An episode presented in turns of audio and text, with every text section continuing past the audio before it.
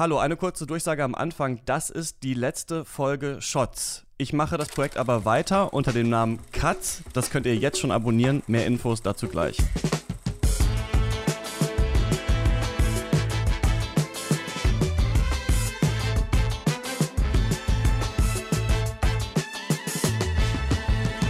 Ihr hört Shots, den kritischen Filmpodcast von Detektor FM, heute mit Memo Jeftic. Hallo. Christoph Dobitsch. Hallo. Und dem angeblich letzten Mainline Star Wars Film. Wer es glaubt, wird selig. Ich bin Christian Eichler. Hi.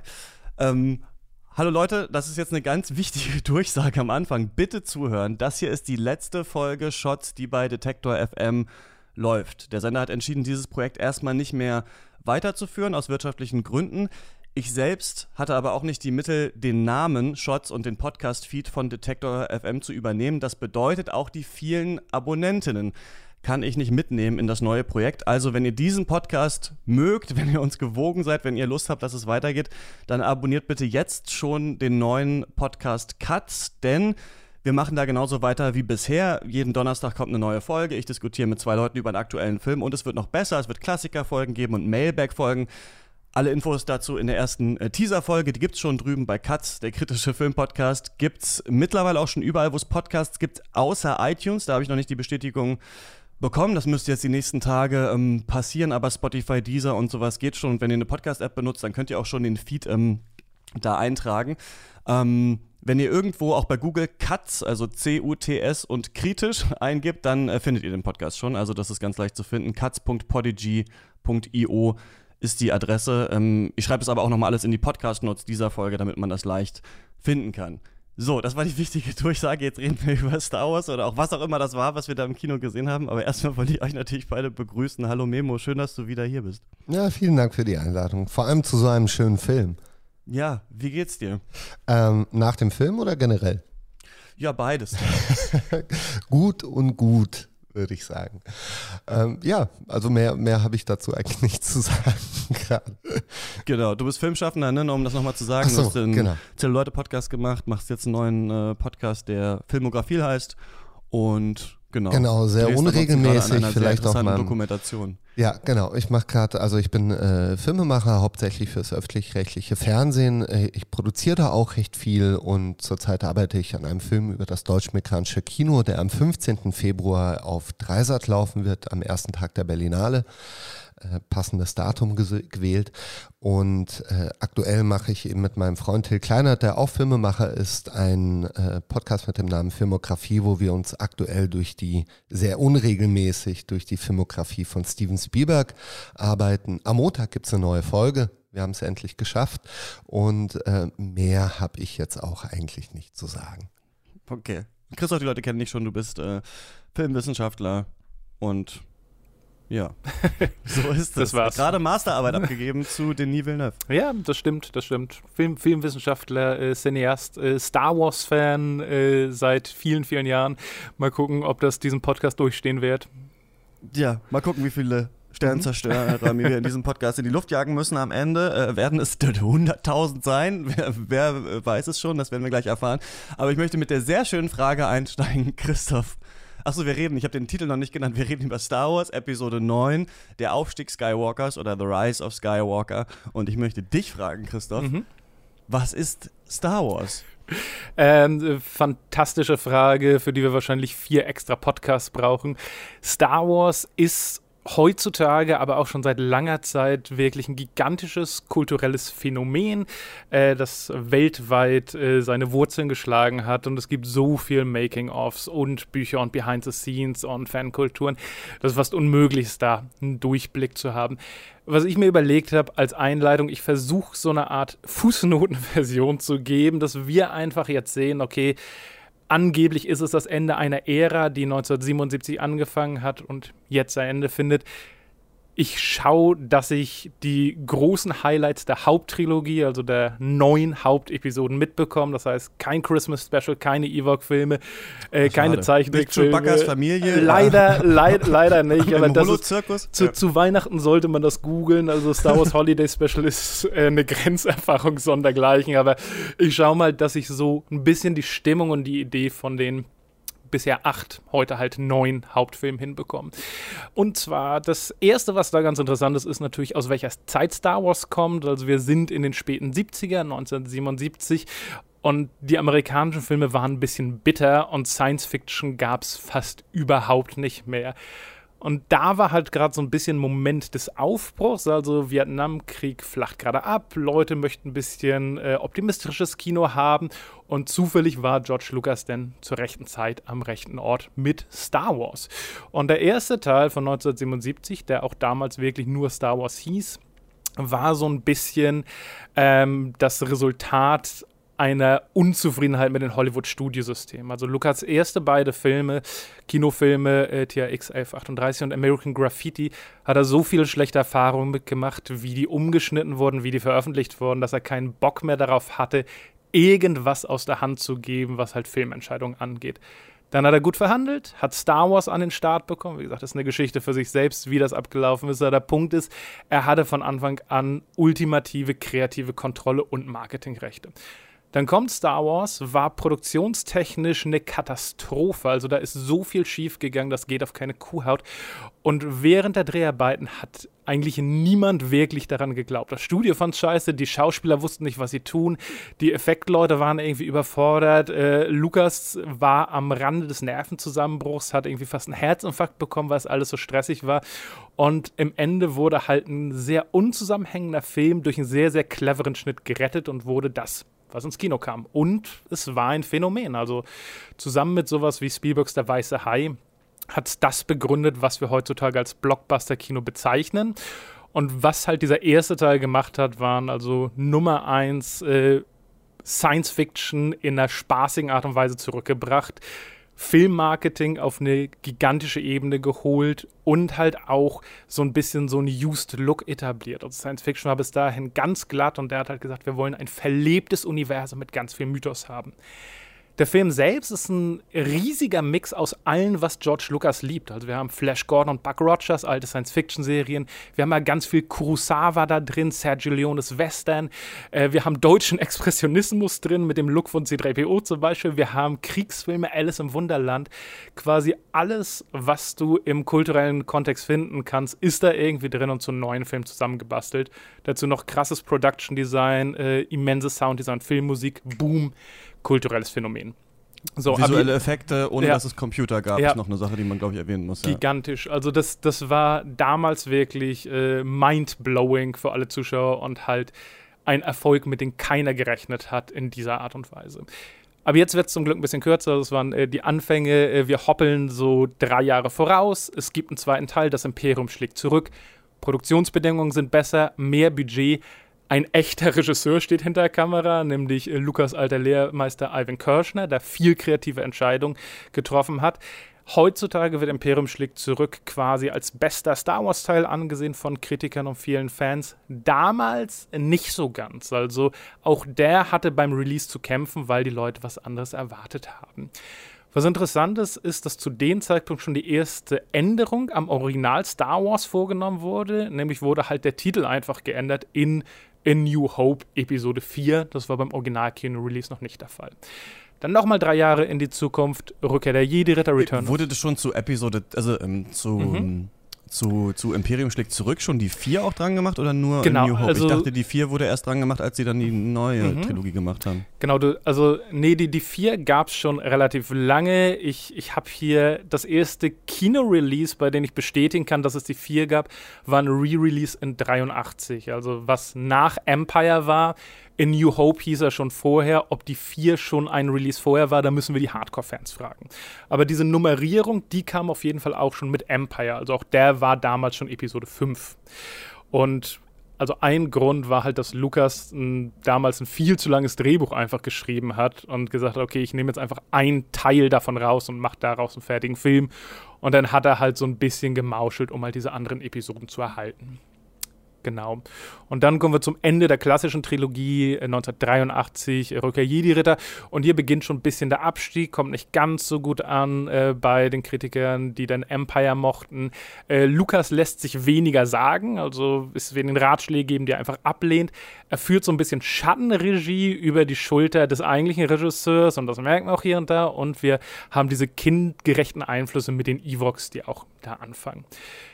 Danach, nach 83, kommt viele, viele, viele, viele Jahre nichts, sondern es entspinnt sich so eine Art Do-it-yourself Star Wars-Universum, wo die Leute, also wie ich, ich bin 85 geboren, wir haben uns dann, nachdem wir unseren Star Wars Filmfix hatten, Romane und Comics gesucht. Wir haben uns quasi die Geschichten genommen, die wir cool fanden. Wie geht's mit Luke weiter? Wie geht's mit Leia weiter?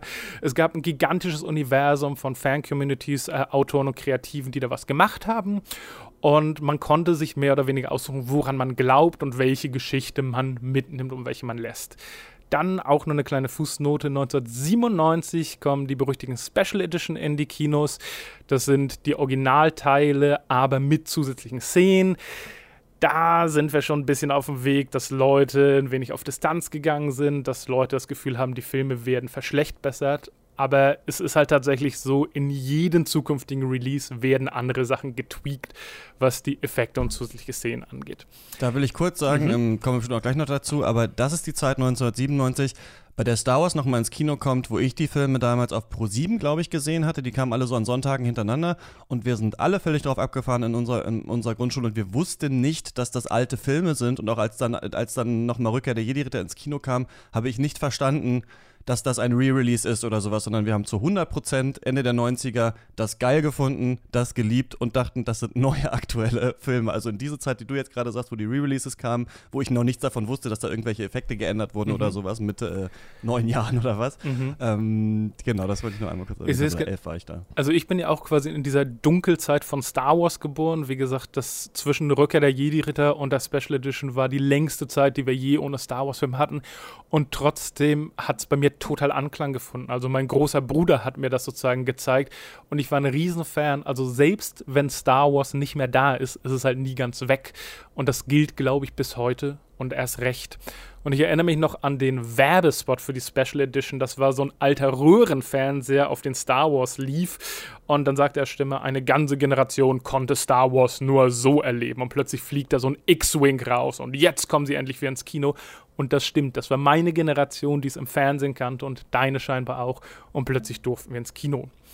Und äh, dann ging es 99 weiter mit der Prequel-Trilogie, also nach langen äh, Bitten und Betteln hat sich Lukas bereit erklärt, Episode 1, 2, 3 zu schreiben. Und es war, also Episode 1 war einer der gehyptesten Filme der Hollywood-Geschichte und hat eine Menge gemacht, was mit Fankultur zu tun hat. Also es gab äh, so viel Erwartungen und einen gigantischen Backlash. Ähm, es war das erste Mal, dass ein Film so digital in großem Maße geleakt ist und dass sich halt Internetforen da äh, das Maul zerrissen haben.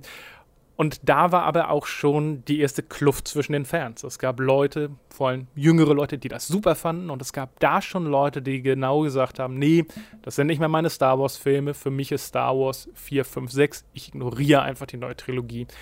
Ich glaube, man ist relativ einig, dass Episode 1 ein ziemliches Debakel ist, aber die Teile halt so von Stück zu Stück besser werden. Wie gut man sie findet, ist halt jedem selbst überlassen. Dann kam wieder lange Zeit nichts und jetzt plötzlich hat Disney Star Wars gekauft. Lukas wird alt, Lukas gibt die Rechte aus der Hand. Äh, Disney holt sich das und eine große Sache, die dabei passiert ist, ist, dass sie dieses komplette Expanded Universe mit den Romanen äh, und Comics und so weiter und so fort quasi abgeschafft haben. Die haben gesagt, das ist nicht mehr Kanon, die Filme sind Kanon, unsere Serien sind Kanon. Äh, alles, was ihr dachtet, äh, wird, was mit Luke und Leia passiert, ist gar nicht so, sondern wir erzählen euch, wie das war. Auch das hat viele Fans ein bisschen Aufruf versetzt.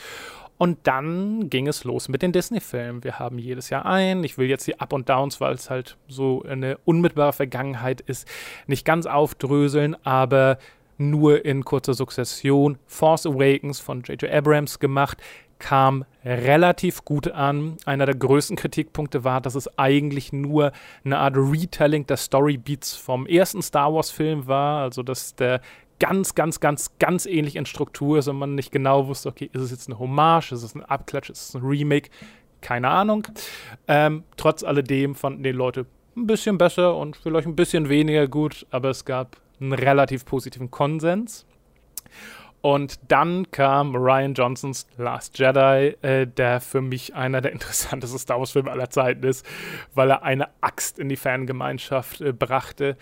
Die Leute liebten und hassten ihn. Für manche war der beste Star Wars-Film aller Zeiten, für manche der schlimmste. Es gab Petitionen, dass Episode 8 geremaked wird, dass äh, alles ignoriert werden sollte, was da passiert. Äh, Ryan Johnson hat Hassbriefe bekommen, aber auf der anderen Seite, viele Kritiker haben ihn äh, abgöttisch geliebt und so weiter und so fort. Also nicht mal bei den Prequels gab es so einen immensen Dissens über einen Star Wars-Film, der halt bis heute anhält. Also viele Reaktionen, die dieser Tage über Star Wars-Filme und auch über äh, Rise of Skywalker sind, sind noch mit dem bitteren und oder guten Nachgeschmack von Episode 8 im Mund. Die Idee damals war, jeder Teil wird von neuen Regisseur gemacht. Es gibt keine Story, die der nächste kennt. Also jeder Regisseur durfte quasi weiterdenken, wie er oder sie das meint. Regisseure wurden oft gewechselt. Colin Trevorrow von Jurassic World sollte euch den dritten machen, dann doch nicht. Im Endeffekt ist der Film, den wir heute angucken, wieder von J.J. Abrams gemacht. Das heißt, wir haben eine Trilogie, wo der erste und dritte Teil vom gleichen Regisseur sind und der mittlere, der sehr kontroverse Last Jedi, der auch ein paar doofe Kritikpunkte äh, hatte, wie es gibt zu viele starke Frauen und ähm, es wird die Star Wars-Mythologie untergraben und äh, es wird zu viel neu gemacht, aber halt auch ein paar sehr gerechtfertigte, was halt die Story angeht. Die ist langsam, die ist seltsam und so weiter und so fort. Und das ist jetzt halt der Absprungspunkt, an den J.J. Abrahams scheinbar das Ruder in die Hand bekommt, um wieder seine Geschichte zu erzählen. Vielen Dank für diese, für diese Abhandlung. Memo, das ist ein riesengroßes Franchise, ein kulturelles Phänomen hast du das genannt. Was ist denn so deine Beziehung zu Star Wars? Ähm, ja, schon intensiv. Also ich war vielleicht vier Jahre alt, ich bin 81 geboren und meine Familie hatte damals ein, ähm, so ein, ja, die kennt ihr vielleicht nicht. Es gab äh, die frühen VHS-Player, bestanden aus mehreren Modulen. Hatte quasi ein Kassettendeck, das war ein Modul, dann gab es ein Modul für den Strom, dann gab es ein Modul, um äh, Fernsehprogramme aufzuzeichnen. Und da war ich vielleicht vier Jahre alt und mein Vater kam mit einer Star Wars-Kassette an. Und ich habe den Film unzählige Male gesehen. Also ich kann, ich kann, also den Episode 4. Ähm, ich kann es echt nicht sagen, wie oft, aber das, der, der lief gefühlt jeden Tag. Und immer, wenn ich was schauen durfte, habe ich mich in der Regel für Star Wars entschieden. Das lag vor allem auch, glaube ich, daran, dass man Star Wars als gerade als Kind instinktiv sehr gut und schnell verstehen konnte, weil er auch mit Stereotypen und Erzählnormen des Märchenfilms operiert. Ne? Es gibt die Prinzessin, es gibt den Ritter, den guten Ritter, es gibt den schwarzen Ritter, ähm, die Prinzessin wird entführt, muss befreit werden, dann gibt es den Lehrer, der so ein bisschen wie so ein Zauberer ist. Und das fällt halt für ein, für ein Kind, das eh in, in Erzählungen wie diesen schon sehr früh geschult wird in Form von Märchen, fällt das natürlich auf unglaublich fruchtbaren Boden. Und ich glaube auch diese postmoderne Mischung aus unterschiedlichen Einflüssen, was, was Christoph so schön beschrieben hat, von äh, Westernfilm, Samurai-Film, ähm, auch so ein bisschen so, so fantastischer Mambo-Jumbo mit der Macht ja, das hat schon sehr, sehr gut gepasst und ähm, ich habe mir dann auch die Folgefilme angeschaut, natürlich als, als großer Fan und, und mochte die auch sehr, sehr gern. Also Star Wars habe ich als Kind und auch als Jugendlicher sehr gemocht. Ähm, lustige Geschichte, als dann Episode 1 rauskam, wir hatten ein, ein Rich Kid in, in meiner Schulklasse der irgendjemanden kannte, der beim ZDF gearbeitet hat und der hat damals über eine Standleitung den äh, RIP runtergeladen. Hm. die abgefilmte US-Leinwand mhm. äh, mit äh, Publikumsatmo. Ähm, und hat das auf VHS-Kassette kopiert und dann hat mein äh, Rich Friend hat diese Kassette damals, ich glaube, für 500 D-Mark gekauft. Wow. Und ich werde nie vergessen, wie wir alle, ich glaube, wir waren irgendwie 15 Leute in seinem Zimmer und haben uns gemeinsam diesen Film angeschaut. Und war natürlich bitter enttäuscht, weil er, äh, er, er war dann doch sehr gerichtet an, an die, die vier-, fünfjährigen, die damals Episode 4 gesehen hatten. Aber wir waren älter geworden und man hatte so das Gefühl, okay, das Franchise ist nicht wirklich gewachsen mit seinen Fans. Daran kann ich mich noch sehr erinnern, an, diese, an dieses Gefühl. Und jetzt, als die neue Trilogie rauskam, habe ich mich durchaus gefreut, aus vor allem nostalgischen Gründen. Nostalgie funktioniert ja auch, auch ganz gut und mochte auch diesen Ansatz ganz gerne, dass man die Teile so ein bisschen verteilt an Up-and-Coming Directors, die sich bewährt haben, so im kleineren Indie-Bereich, um neue Impulse in das Franchise ähm, ähm, einfließen zu lassen. Ähm, ich finde, J.J. Abrams ist ein guter Regisseur, wenn er Origin-Stories macht. Ähm, ich mochte auch den ersten Film der neuen Trilogie. Ich finde aber, er schafft es nicht so gut, die Fäden zu Ende zu bringen. Darüber werden wir ja gleich reden. Aber ich bin definitiv kein Star Wars Hasser. Ähm, ich mag, ich mag das Franchise nach wie vor. Ich, ich finde, ich finde, äh, da stecken viele gute Ideen drin. Aber ähm, ja, lass uns über den neuen Film reden.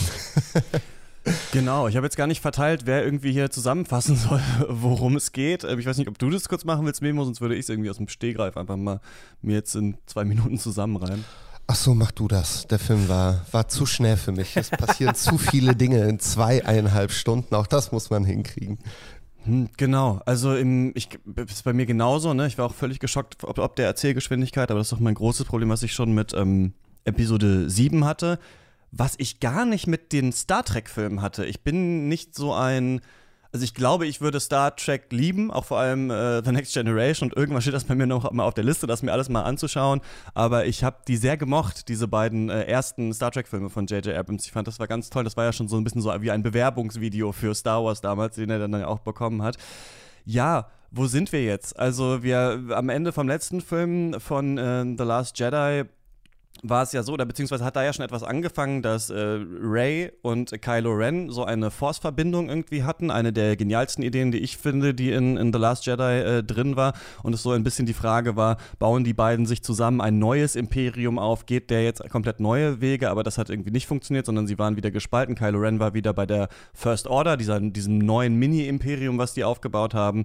Und ähm, Ray trainiert jetzt wieder alleine, wird mittlerweile jetzt in diesem Film von äh, Leia Organa ausgebildet als ihre äh, Jedi-Meisterin. Die haben sich auf so einem äh, Dschungelplaneten verschanzt. Die heißen The Resistance, jetzt nicht mehr die Rebellion, ne? die heißen The Resistance, sind da und da wuseln auch äh, C3PO rum und R2D2 und die Charaktere, die wir aus den letzten Filmen kennen, äh, Poe Dameron, ne, gespielt von Oscar Isaac und äh, Finn und ähm, Chewbacca ist auch noch dabei. Und äh, wir haben jetzt, jetzt so zum ersten Mal so richtig ein Gefühl, was wir auch in den alten Star Wars-Filmen irgendwann hatten, bei auch das Imperium schlägt zurück, vor allem am Anfang, dass so alle Charaktere oder die wichtigen so alle zusammen sind, irgendwie zusammen jetzt agieren können. Auch Ray trainiert, kommt nicht mit auf diese äh, Reisen und äh, die anderen ähm, ja machen, versuchen so geheime Daten zu bekommen. Und der Film fängt an mit diesem typischen Star Wars Crawl mit dem Satz The Dead Speak und es ist scheinbar so, dass ähm, nicht nur wir hier unter die Podcaster gegangen sind, sondern auch fucking Imperator Palpatine,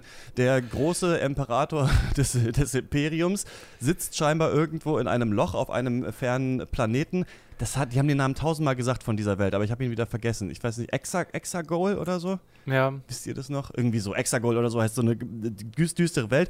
Da ist Imperator Palpatine, aber nicht so wie ich dachte, er sitzt da irgendwie allein und hält sich gerade so mit Mühe und Not noch am Leben. Nein, er hat irgendwie hunderttausende Sklaven und baut eine riesige Sternzerstörerflotte auf, von der wir auch später erfahren werden, dass jeder einzelne dieser Sternzerstörer die Macht des Todessterns ähm, hat und äh, einen Planeten zerstören kann. Und er sendet quasi ein Signal raus und Kylo Ren Ren versucht ihn zu finden und findet ihn auch und ähm, will ihn eigentlich umbringen, damit er natürlich der alleinige böse Sith ist, aber er lässt sich auf einen Handel ein. Mit ihm denkt man zumindest am Anfang, er soll nämlich äh, Ray töten und so haben wir äh, Kylo Ren, der versucht wieder zu Ray einen Kontakt aufzubauen und sie zu erreichen und wir haben die andere Gruppe, die erstmal auf so einem Wüstenfestival sich befindet, um einen MacGuffin eigentlich zu finden. Die müssen so einen Gegenstand finden, der eine Karte ist zum Imperator Palpatine. Das, was Kylo Ren quasi am Anfang des Films in einer Minute geschafft hat, das werden die anderen äh, zwei Stunden lang oder so in diesem Film versuchen und treffen dann auch wieder auf alte Bekannte. Lando Carissian ist zum Beispiel wieder ähm, dabei und ja, wir sehen so ein paar, wir hören ein paar Planetennamen und sind nochmal an Orten, die wir auch schon aus älteren Filmen kennen und lange nicht mehr gesehen haben. Und am Ende endet alles natürlich an einer großen Schlacht. Wir werden auf jeden Fall hier einen Spoilerteil machen müssen, aber vielleicht sprechen wir erstmal am Anfang so über eure Eindrücke. Christoph, jetzt ist es angeblich soweit. Die Skywalker-Saga ist zu Ende. Wie wir sind 25 Minuten im Podcast drin, jetzt geht's los. Wie fandest du diesen Film? Hm.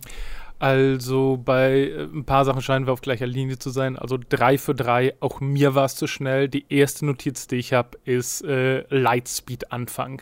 Also die ersten zehn Minuten gehen so schnell von Action-Setpiece zu Action-Setpiece zu Action-Setpiece und äh, sind voll mit Exposition, dass ich halt wenig schulterzuckend da saß. Ist ein bisschen schade, weil den Auftakt fand ich total vielversprechend. Also wir haben eine neue Bedrohung, äh, die aber ein bisschen bekannt ist, dass der Imperator noch lebt, das kaufe ich dem ab, dass es die äh, Wege der Macht sind und man sich da irgendwo wieder in die Welt äh, holen kann. Es gab ein paar spannende Konflikte, aber eben nur in diesen ersten drei Minuten.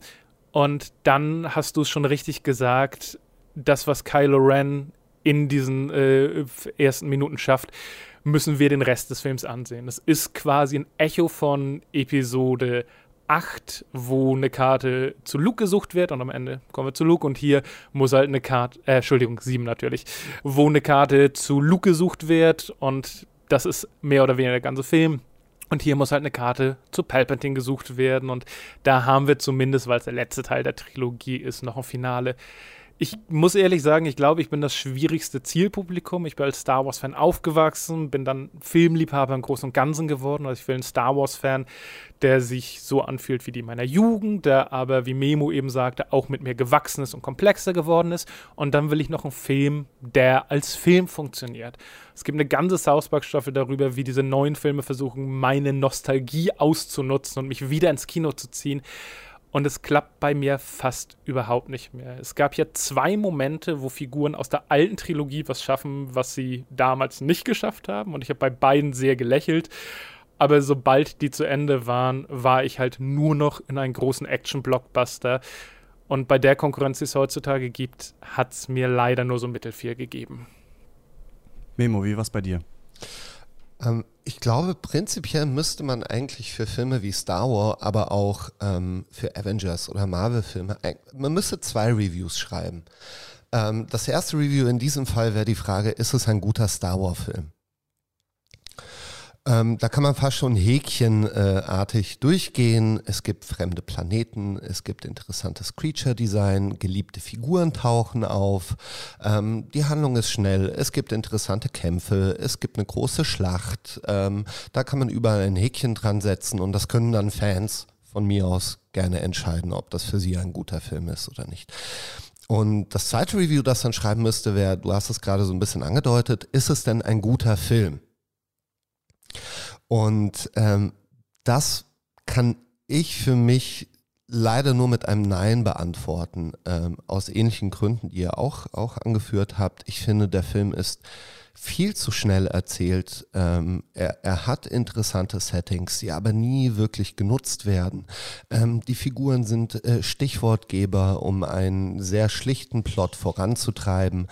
Ähm, und diese Schnelligkeit kommt halt unglücklicherweise mit einem sehr mechanischen Plot zusammen, nämlich ein, ein MacGuffin-Plot. Ja? Ähm, jagt den Geheimpapieren hinterher. Ähm, versuch, äh, die Frau zu erobern, die äh, nicht in deiner League ist. Äh, ähm, und in diesem Fall eben such den Tesseract oder äh, wie auch immer der Stein in diesem, in diesem Fall heißt. Und das ist halt eine sehr, sehr mechanische Erzählweise, die ein guter Drehbuchautor zu kaschieren weiß also so, dass man eben im Kinosaal sitzt, sich einen Film anschaut und klar, es ist ein Plot, den man schon sehr oft gesehen hat, aber auf der anderen Seite ist er so charmant und lebendig erzählt, durch die Figuren auch lebendig gemacht, dass mir das gar nicht auffällt, das ist das Ideal. Aber dadurch, dass dieser, Film so schnell ist, und so hetzt, liegt irgendwann diese ganze Mechanik recht weit offen vor einem. Und ähm, das macht er sehr, sehr oft. Also das macht er nicht in Bezug auf diesen MacGuffin, dem hinterhergejagt wird, sondern auch in der Ausformulierung seiner Standardsituation. Also äh, Last-Minute-Rescue oder ähm, die falsche Fährte. Und ich habe das Gefühl, der Film sabotiert sich sehr oft in den Emotionen, die er erzählen könnte aber dadurch, dass er dieses Tempo hat, auch, auch gar keine Zeit hat, sie auszureizen oder, oder uns, sage ich mal, darin verweilen zu lassen. Also so wie der Film seine Protagonisten durch, von Szene zu Szene jagt, werden wir auch emotional von Szene zu Szene durchgejagt und können, es kann sich niemals irgendwie festlegen und dadurch entsteht so ein kurioses Gefühl von Herzlosigkeit. Also der Film ist, ist, hat dadurch viel mehr den Anschein von einem sehr kalkulierten Produkt, das versucht irgendwie alle zu erreichen. Hier ein bisschen Nostalgie, da ein bisschen Spannung, da irgendwelche Characters, aber niemals zu sich selbst findet und eigentlich gar nicht, gar nicht für sich selbst auch funktioniert. Das wäre so im Groben ohne jetzt mich in irgendwelchen Nitpicking-Details zu verlieren, wäre das so mein Hauptproblem mit dem Film eigentlich. Genau, ich, ich, würde gern an, an zwei Sachen direkt kurz anknüpfen. Und zwar das eine, ähm, wo ich mir die gleichen Gedanken gemacht habe wie du, für wen rezensiert man jetzt so einen Film? Und ich würde sogar noch einen Schritt weiter gehen. Also du sagst, man muss den einmal als Film und einmal als Star Wars-Film rezensieren.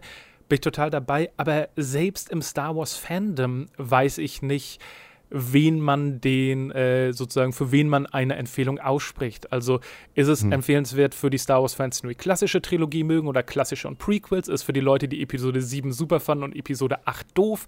Also selbst die Star Wars-Fans als solches sind lange schon keine homogene Masse mehr. Deswegen bin hm. ich auch auf, den, auf die Fan-Antwort sehr gespannt und das stellt uns als Rezensenten natürlich vor eine Mammutaufgabe, da irgendwie eine Meinung zu finden, die unsere ist, aber halt auch, wo die Leute wissen, was kann man mhm. empfehlen. Und die andere Sache, auf die ich unbedingt eingehen will, und das wird ähm, wahrscheinlich was, wo ich ein bisschen äh, drauf reite. Ich finde, J.J. Abrams ist leider kein wirklich guter Regisseur, aber halt ein super adäquater. Also jeder Film, den ich bisher von ihm gesehen habe, war so, ja, okay, läuft. Also der kriegt Auftrag XY und macht den und macht den auch kompetent, aber ohne jegliche Finesse. Und egal, was man von Episode 8 hält, Ryan Johnson ist da für mich eine andere Liga. Und warum ich das jetzt bei Rise of Skywalker erst recht gesehen habe, hast du eben auch schon angesprochen. Äh, es gibt tausende Fake-Out-Deaths. Also den, den du erwähnt hast, war nur einer von vielen. Ich habe fast auf mhm. jeder Seite eine Notiz, dass wir glauben sollen, dass eine oder mehrere Figuren gerade verwundet oder gestorben sind und so weiter und so fort. Und nichts davon wird mir verkauft keine dieser Szenen, ich muss nicht mal bis zur nächsten Szene abwarten, wo es quasi revidiert wird, sondern in der Szene selbst merke ich schon daran, wie desinteressiert und wie distanziert die inszeniert ist dass das nicht das letzte Buhai für diese Figur sein kann. Hm. Und das hatte ich jedes Mal, wenn eine Figur scheinsterben sollte, dass eine Szene so banal inszeniert war, dass ich wusste, okay, das kannst du nicht ernst meinen, du willst es nicht. Und als kleines Gegenbeispiel einfach, in Episode 8 gibt es, Spoiler für Episode 8 außerdem, gibt es diese eine Szene, wo wir glauben sollen, dass Finn sich opfert und dann wird das abgewendet. Und das habe ich geglaubt, weil die Musik anschwellt, weil die Schnittfolge, der Film und die Inszenierung so sind, als ob diese Figur gerade seinen Final Stand hat und dann passiert was mhm. anderes. Und das macht für mich einen guten oder einen außergewöhnlichen Regisseur aus. Und das sehe ich bei Abrahams hier halt insbesondere nicht, weil er mir nie das verkauft, was er eigentlich darstellt. Ich denke, wir sollten uns nicht aufs Glatteis führen lassen von Disney von den Franchises und von den, wie ihr das genannt habt, den Fans. Wie finden die Fans das? Das ist so eine Macht, die mittlerweile aufbeschworen wird. Es sind die Fans. Die Fans fanden ja den Film so und so.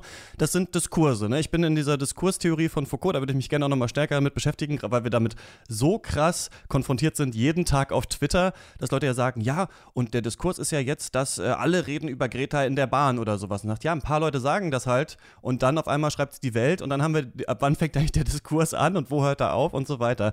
Und ich höre oft, ich nenne das apologetische Filmkritik, die immer, wenn, wenn man immer so sagt, ja, aber es war ja auch ein schwerer Job jetzt für J.J. Abrams. Ne, die anderen Filme, der eine war so, der andere war so. Und das jetzt zu Ende zu bringen, das war natürlich auch schwierig und er hat es irgendwie geschafft oder so. Und ich denke mir so, ja, aber so können wir ja nicht jeden Film äh, kritisieren. Wir müssen ja auch tatsächlich sagen, ist das hier sinnvoll, sich das anzuschauen für irgendetwas, für irgendjemanden und vor allem für mich. Und ich höre jetzt viel den Podcast The Director's Cut, den ich noch mal allen empfehlen möchte, weil ich habe ihn erst jetzt entdeckt. Es gibt ihn aber schon seit drei Jahren, in dem Regisseure, unter anderem auch Ryan Johnson, mit anderen Regisseuren über ihre Filme reden und dann erklärt halt, weiß ich nicht, Ryan Johnson, es ist nicht, Paul Thomas Anderson ist da zum Beispiel auch dabei, erklärt ihm so ein bisschen, wie sie den Film gemacht haben. Und es ist auch ganz spannend, was die sich für Fragen stellen. Ne? Also, wie plant ihr die Szenen, wie gehst du mit den Schauspielern um und so weiter. Ganz, ganz toller Podcast. Ähm, ich höre nie Interviews mir an mit Regisseuren, wenn die vor ihrem eigenen Filmposter sitzen und da darf jemand fünf Minuten rein, weil das ist für mich einfach Pressegeblubber, aber das ist sehr, sehr interessant.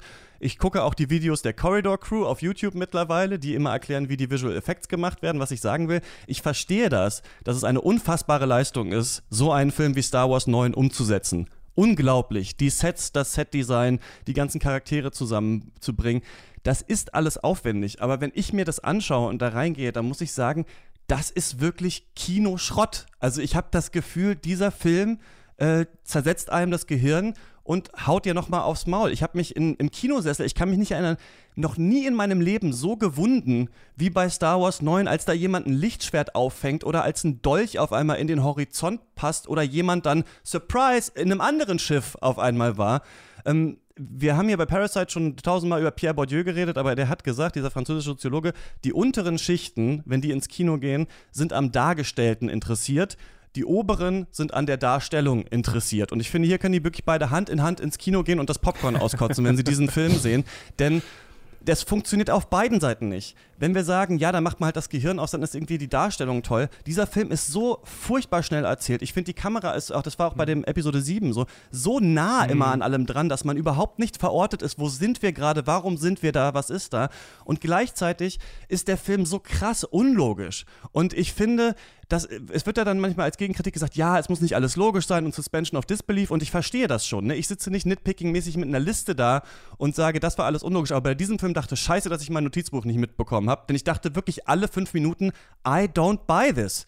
Das, ich glaube euch das nicht. Es kann nicht sein, ach, der war auf einmal gut und der hat auf einmal das gemacht und jetzt ist es auf einmal so und das Schiff war doch irgendwie anders und äh, a Diet in the Force und so und kein, und dann, äh, ja, du musst ihn töten, aber dann geht doch nicht und keine Ahnung. Und das, der Film ist die ganze Zeit so, für mich ist es Michael Bay Star Wars. Also ich habe selten hm. wirklich einen Film gesehen, in Transformers 4 gibt es eine Szene, wo irgendwie, ich glaube, Agenten oder sowas kommen in Mark Wahlbergs Haus rein oder sowas und die, es steht schon alles schlecht und dann springt einer mit einem Monster-Truck über eine Hecke und rettet die. Und ich finde, das ist so, so ist dieser Film und ja. der absolut, ich habe ne, und es ist nicht nur dumm, finde ich, sondern einfach dreist. Ich habe so einen dreisten Film noch nie gesehen. Der Höhepunkt ist für mich der Todesstern.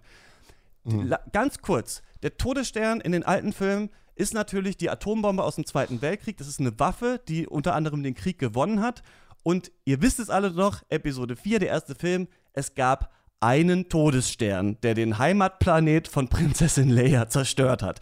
Wir wissen alle noch, das war ganz schön krass. Und da haben, glaube ich, auch Leute, die vorher den Vietnamkrieg kannten und die vielleicht noch ähm, Eltern hatten, die im Zweiten Weltkrieg waren oder sowas, verstanden, oh shit, das kann den Krieg gewinnen. Und dann gibt es einzelne Leute, die dagegen ankämpfen. So, Todesstern erster Film zerstört. Im dritten Film wissen wir wahrscheinlich alle noch, wow, die bauen den Todesstern wieder auf. Vielleicht ein bisschen unnötig, aber ganz coole Idee. Alles klar, kennen wir noch. So, dann wissen wir, wie sie in Episode 7 gedacht haben, so, wir bauen jetzt einen größeren Todesstern, äh, die Starkiller Base, die kann 20 Planeten zerstören. Ich dachte, ich, ich habe da schon im Kino gesessen und gesagt, das ist das Dümmste, was ich mir vorstellen kann. Und dass J.J. Abrams die Hybris besitzt, diesen Film mit 1000 Todessternschiffen zu beginnen, die der Imperator in in einer geheimen Sith-Welt aufgebaut hat, alleine, wo er auch noch Snoke im Labor gezüchtet hat. Das ist weiß ich nicht. Ich finde, das ist, als würde man irgendwie 30 Pornos gleichzeitig gucken oder keine Ahnung, was das ist. Für mich ist das vielleicht der essentielle Film für diese Dekade. Das ist so ein, das ist wie wenn du auf Tinder die große Liebe finden willst, aber du sitzt mit offener Hose da und swipest durch 20.000 Profile oder du guckst dir, weißt du, so Instagram-Feeds von 80 äh, Yoga-Lehrern gleichzeitig an und denkst, hier wird was Tolles erzählt von Menschlichkeit, aber es ist einfach nur zu viel, zu dumm und ich finde, es wird, äh, oft wird gesagt, aber es waren ja ein paar tolle Ideen drin und dann wird gesagt, ja, so äh, sechs von zehn. Klar, ein paar Sachen haben nicht funktioniert, aber es waren ein paar tolle Ideen drin. Ich finde, die tollen Ideen machen den Film eigentlich schlimmer, weil man sich denkt, ey, da war ja was drin.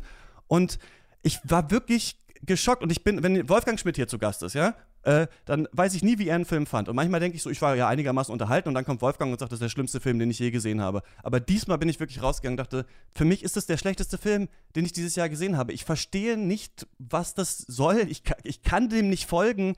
Und ein Film, der so stark, Memo, du hast es gesagt, an seiner Handlung und an einer, einer MacGuffin-Handlung interessiert ist, ja, das ist das Ding. Am Dargestellten ist man interessiert. Also beim Thriller, wenn ich einen Thriller gucke oder wenn ich einen so einen Agatha Christie-Film gucke, und es geht nur um das Dargestellte, es geht nur darum, wer war der Mörder, wie haben sie es gemacht dann musst du das auch gut erzählen. Wenn du einen Kunst-Star Wars-Film machen willst, wo eh nichts wichtig ist, dann ist okay, aber dann laber mich doch nicht mit diesen 20 Sachen die ganze Zeit zu, sondern lass doch einfach mal zwei Leute reden oder mach mal einen wirklich coolen Kampf oder so. Also ich finde, das ist wirklich. Ich finde, Avengers Endgame ist ein atmosphärisches Kammerspiel, was einen Oscar verdient hat gegen diesen Film. Du hast gerade äh, Michael Bay erwähnt. Äh, Michael Bay muss dann immerhin lassen, dass er eine Handschrift hat. Hm. Vielleicht keine sympathische, aber er hat eine. Also wenn ich eine, eine Szene sehe äh, und eine Action-Szene kann man recht gut erkennen, ob sie von Michael Bay ist oder nicht. Und dieser neue Film, Star Wars-Film, hat überhaupt keine Identität mehr. Mhm. Als äh, Martin Scorsese, diese ganze Martin Scorsese-Marvel-Diskussion jetzt lief, äh, hat Martin Scorsese einen interessanten, sehr interessanten Satz geschrieben, und zwar, dass die Regie mittlerweile der größte Risikofaktor ja. für Studios geworden mhm. ist. Und weil diese Handschrift natürlich und auch dieses ähm, sich eines Films annehmen als Regisseur oder als Regisseurin auch immer eine Gefahr in sich birgt, dass da ein Fremdeinfluss reinkommt ähm, und das Studio mehr oder weniger Kontrolle verliert. Und man spürt das sehr stark, wenn man sich diese aktuellen drei Filme anschaut, ähm, gerade jetzt im letzten Teil, dass es halt Filmmaking by Numbers ist.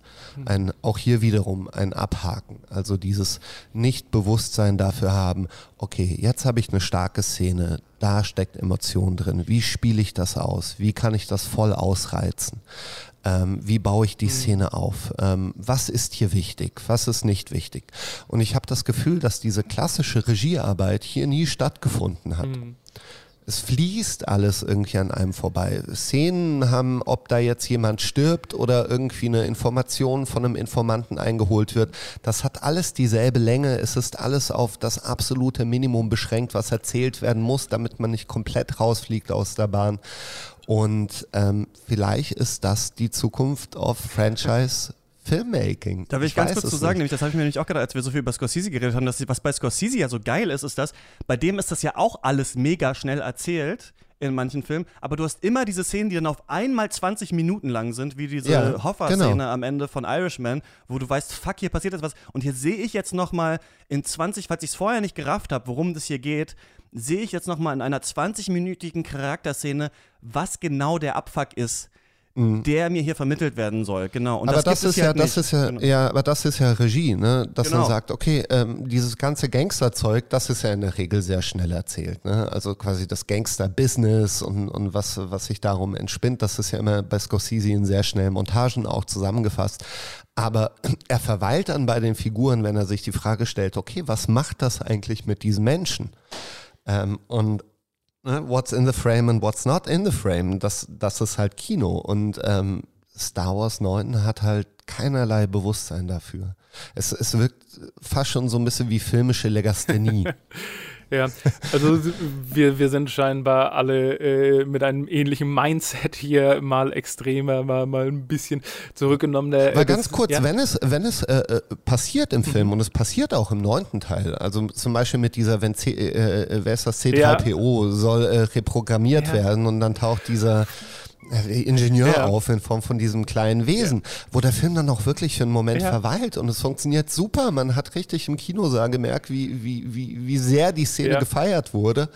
Ähm, aber das ist so selten. Es ist so selten in einem zweieinhalb Stunden langen Film dass es, dass es eben schon auffällt. Da, da klinge ich ganz kurz an. Also wir sind jetzt ja sowieso irgendwie Head Deep and Spoiler, von daher äh, machen wir Tor. Nein, Moment, okay, dann sagen wir okay. jetzt, ähm, genau, also von uns gibt es ja, Empfehlung, keine Ahnung, alle werden den gucken, die irgendwie an Star Wars interessiert sind, so, das gönne ich jedem so und wer da Bock drauf hat, ne? Genau, wir, äh, am Ende gibt es vielleicht nochmal ein explizites Fazit, aber jetzt beginnt der Spoiler-Teil und äh, ihr könnt auch tatsächlich auf Szenen ähm, nochmal äh, Bezug nehmen. Ich sag noch ganz kurz, ich, wär, ich habe in dann der, der äh, tatsächlichen Folge ähm, rausgeschnitten, tatsächlich, dass Memo vorher schon eine Szene gespoilert hat, nämlich ist es die Szene, in der, äh, in der äh, Chewbacca gekidnappt wird und in einem Flugzeug ist und Ray versucht, dieses Flugzeug zurückzuholen auf den äh, Planeten und ähm, liefert sich ein Duell mit Kylo Ren und zerstört dann das Flugzeug mit so Machtblitzen und äh, man denkt eben, dass äh, Chewbacca gestorben ist, aber Surprise, in der nächsten Szene wird gesagt, ach, es gab noch ein anderes Schiff. Und äh, genau, das wollte ich jetzt noch einmal nochmal zusammengefasst haben. Ich knüpfe ganz kurz an die Szene an. Also dieser äh, Droidenmechaniker Babu Freak, äh, den fand ich tatsächlich super. Also das war so eine Figur, wo ich dachte, der ist sympathisch, der ist witzig. Das, das war so ein Star Wars-Charakter, über den habe ich mich gefreut. Und ich bin auch bei dir, diese Idee, C3PO,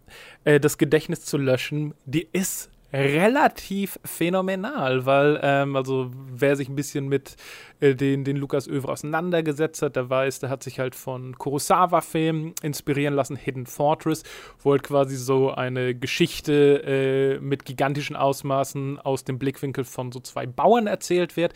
Und das sollten für ihn die Droiden sein. Also die sind in jedem Film einfach dabei, weil die sozusagen nicht die Hauptakteure sind, aber die Geschichtenerzähler, die das alles miterleben und uns zeigen. Deswegen fangen halt auch viele Filme mit diesen Druiden an und enden damit. Und da dann halt so äh, die Eier zu haben und sagen, ja, und jetzt geben wir C3PO eine tragische Szene und löschen ihm, der quasi der, der Erzähler, der Chronist der Star Wars-Welt ist, sein Gedächtnis. Fand ich super, aber da bin ich halt wieder bei Christian. Äh, tolle Ideen retten den Film nicht, weil dann wird es doch irgendwie so ein bisschen auf dem Humor gespielt und äh, sowieso hier und da mal wieder rückgängig gemacht und er ist halt dabei. Wie immens wäre das denn gewesen, wenn sie sich wirklich getraut hätten, C3PO in dieser Szene einfach kaputt zu machen? Also da hätte ich, glaube ich, eine kleine Träne im Auge gehabt. Wollen sie aber nicht. Die wollen, die wollen echt Play it safe machen. Und das machen sie eben die ganze Zeit. Es ist wieder so eine Art Fake-Out-Death, den wir da bekommen. Selbst was sein Gedächtnis angeht. Das ist angeht. das große Problem, glaube ich, wirklich, was einfach Star Wars an sich hat. Kleine mhm. Ideen, die mhm. eine interessante Tonalität haben, müssen wie ein TikTok-Video mhm. halt reingeballert werden. denn jeder braucht irgendwas. Und das ist mein Problem mit mhm. Star Wars, denn ich glaube, Star Wars ist Setting Star Wars ist Genre und Star Wars ist auch Franchise. Und ganz ehrlich, das Setting von Star Wars ist eigentlich mega interessant. Du mhm. hast hier eine Art Science-Fiction-Welt mit religiösen Gotteskriegern im Zölibat. Da könnte man auch Sci-Fi Watchmen draus machen. Mhm. Das könntest du so abgefuckt darstellen. Und ich, was ich finde, und ich wette, das würde ein Multimillionen-Dollar-Mega-Erfolg werden. Die Filmidee, die mhm. ich für Star Wars hätte, ist einfach The Raid Star Wars. Du bist auf Coruscant, ganz unten in den tiefsten Underbelly der Crime-Syndikate. Du hast zwei Jedis, ein, ein Laserschwert wird abgenommen. Sie haben noch ein Laserschwert mhm. und müssen sich durch 20 Ebenen mhm. verschiedener Goons und Roboter und so durchkämpfen und sich immer in richtig geilen John Wick sehen, dieses Schwert zuwerfen. Die brauchen das dann halt gegen manche Barrieren und so weiter. Du machst 90 Minuten hammergeilen Star Wars Action Actionfilm mit einem Up-and-Coming-Regisseur, vielleicht tatsächlich dem äh, von The Raid oder sowas, die Leute würden ausflippen. Die würden sagen, Alter, was ist das denn für ein Hammerfilm? Aber man darf halt Star Wars scheinbar nicht als Setting benutzen, sondern Star Wars ist auch Genre. Ihr habt das schon angesprochen. Wir müssen immer eine ganz klare Heldenreise haben, von A nach B. Die Bösen sind super stark, am Ende gewinnen die Guten. Es darf auf keinen Fall zu brutal werden. Man darf nur an Ausnahmen sterben. Und ich muss auch sagen, ey, es ist mir egal, ob es da die Macht gibt und sowas. Und natürlich, wahrscheinlich war das schon mal so in der letzten Schlacht von so und so, in dem und dem Comic konnten sich Leute gegenseitig heilen. I don't buy it. Wenn jemand jemand anderen absticht, dann kann er nicht in der nächsten Hand die Hand auflegen und sagen, sorry, du bist jetzt wieder geheilt. Weiter geht's mit dem Kinderfilm, den wir machen wollen. Und es muss immer um Familie gehen. Es muss immer weich gespült sein. Es muss aber auch immer um Krieg scheinbar gehen. Es muss immer um eine riesige Flotte gehen, die dann aber mit einem Turm, der irgendwo ist, wenn wir den ausschalten, dann können wir es noch am Ende schaffen. Sachen, die wir tausendmal gesehen haben. Und Star Wars ist Franchise, deswegen muss es immer lustige Tiere geben. Es muss immer einen neuen Druiden geben. Es muss immer irgendeine Scheiße geben, die jetzt nochmal schwarz angestrichen wurde oder Gold, damit wir eine Actionfigur kaufen können. Und das ist, glaube ich, so unsere Welt, in der wir leben, in der alles immer da drin sein muss. Und das ist furchtbar. Mach doch einfach, dann mach doch diesen, also ich verstehe auch den Diskurs nicht so ganz und diesen Film, weil alle sagen so, ja, J.J. Abrams hat jetzt wieder alles verworfen, was irgendwie Ryan Johnson gemacht hat, aber die einzig geile Idee in Last Jedi war doch diese Ray-Kylo-Idee, die hat er ja äh, übernommen, aber mach doch dann darum hauptsächlich den Film. Mach doch, das ist ich, doch eine gute Idee. Ich muss dich ganz Idee. kurz unterbrechen. Ja. Ähm, ich muss dich ganz kurz unterbrechen, weil ich muss gleich los. Meine ah, Zeit ja. ist rum, meine freie Zeit. Ähm, ich gebe dir recht, zwei kurze Sachen will ich noch sagen, was ich mochte. Ähm, ich mochte Adam Driver, aber ich liebe Adam Driver immer. Ich werde mir jeden Film mit Adam Driver anschauen, auch wenn es Episode 11 oder 14 oder 15 sein sollte. Adam Driver ist immer eine Wucht, weil es trotzdem in dem Film schafft, mit der kurzen Zeit, die er hat und den schlechten Szenen, die er hat, irgendetwas rüberzubringen und die Zerrissenheit dieser Figur zu Ende zu erzählen, aber auch die Versöhnung. Und was ich auch mochte, war so dieses underlying Theme des Films, ähm, auch wenn es halt so komplex ist wie ein Brettspiel für Vierjährige, aber dieses ganze Thema um Identität. Ne? Wer ist man? Ähm, ist man an das Blut gebunden, das einen zur Welt gebracht hat? Äh, oder äh, kann man nicht viel eher seinen eigenen Weg wählen? Ne? Also diese, äh, die Familie, die man sich im Grunde aussucht und, und was macht Familie, das mochte ich durchaus und ist auch eine schöne Message, die ähm, auch in ihrer Schlichtheit, glaube ich, trotzdem was Schönes, Schönes transportiert. Ähm, das sind die Sachen, die ich mochte. Dann verabschieden ähm, wir dich gerne und dann, aber Christoph, dann, hast du noch Zeit? Reden wir noch ein bisschen weiter? Ich habe noch Bock. Ihr könnt noch, ich, ich, ich bin sehr gespannt, was ihr noch zu sagen habt. Ja, ich höre es mir an, aber vielen Dank für die Einladung und ähm, bis dann in deinem neuen Podcast hoffentlich bald. Katz, genau. Mach's gut, also, Danke, danke euch. Tschüss. Tschüss, bye bye. Ähm, ja, so endet also diese Also Sage bei uns kann doch jemand einfach so aus dem, aus dem, was bei Star Wars nicht funktioniert, ja. ist, dass in der Mitte des Podcasts einfach jemand abdankt. Gleich kommt er überraschend bei, zurück. Bei Schatz geht es noch. Ja. genau, er, ja. Und hier ist er wieder. ähm, nee, aber äh, also das, äh, das, das äh, was, was Memo eben angesprochen hat, ähm, ich mag auch das Thema generell, aber es hätte dem Film einfach so sehr geholfen, wenn es das Thema der Trilogie gewesen wäre. Dadurch, dass das halt in jeder Episode einen Regisseur gewechselt hat, die andere Ideen und Ansätze hatte und Ryan Johnson wahrscheinlich auch vom Studio ein bisschen Doktrin reinbekommen hat, wirkt es halt nicht wie Groß und Ganze. Ein Bekannter, mit dem ich im Kino war, hat was gesagt, was ich ähm, sehr gut und sehr schlüssig fand. Er meinte halt, wenn Episode 1, 2, 3 quasi der Sündenfall von Darth Vader sind und 4, 5, 6 quasi der Aufstieg und Redemption von Luke Skywalker, dann wäre es doch klasse, wenn Episode 7, 8, 9 quasi die Grauzone sind. Wenn, wenn die sagen, okay, jetzt lassen wir das mit Schwarz und Weiß, sondern das ist jetzt der Weg, wie wir eine äh, ambivalent Force quasi kreieren, wo es halt nicht mehr so was Klares wie Gut und Böse gibt, sind Ansätze in Last Jedi, werden nicht zu Ende gedacht. Aber ja, von daher, wir müssen einfach mit denen arbeiten, was wir haben. Und es, es macht dich, äh, wie ich höre, sehr, sehr tobend, was, was da gemacht wurde. Ja, und ich war ja nicht, also ich war relativ gleichgültig, bin ja. ich da reingegangen und dachte, okay, gut, der Imperator ist zurück, mal gucken, was sie erzählen. Aber in dieser Geschwindigkeit mhm. so ein Schrott. Und äh, ich muss auch sagen, für mich scheint das symptomatisch auch für unsere Welt zu mhm. sein. Ich meine, jeder Mensch muss sterben. Wir müssen alle ja. irgendwann sterben. Unsere Zeit ist endlich. Albert Camus, der französische Philosoph, ich habe neulich ein Video dazu zu einem Videospiel äh, gemacht, der sagt, darauf basiert eigentlich unsere Existenz. Niemand möchte das wahrhaben, aber wir müssen die Zeit, die wir jetzt hier haben, halt sinnvoll nutzen. Und Leute, es werden nicht nochmal am Ende, wenn ihr auf dem Totenbett liegt, nochmal alle eure Leute, Hunderttausende kommen und weiß ich nicht, euch wieder mit dem Force-Push in das Leben rein reinkicken. Irgendwie, das wird nicht, das wird nicht passieren.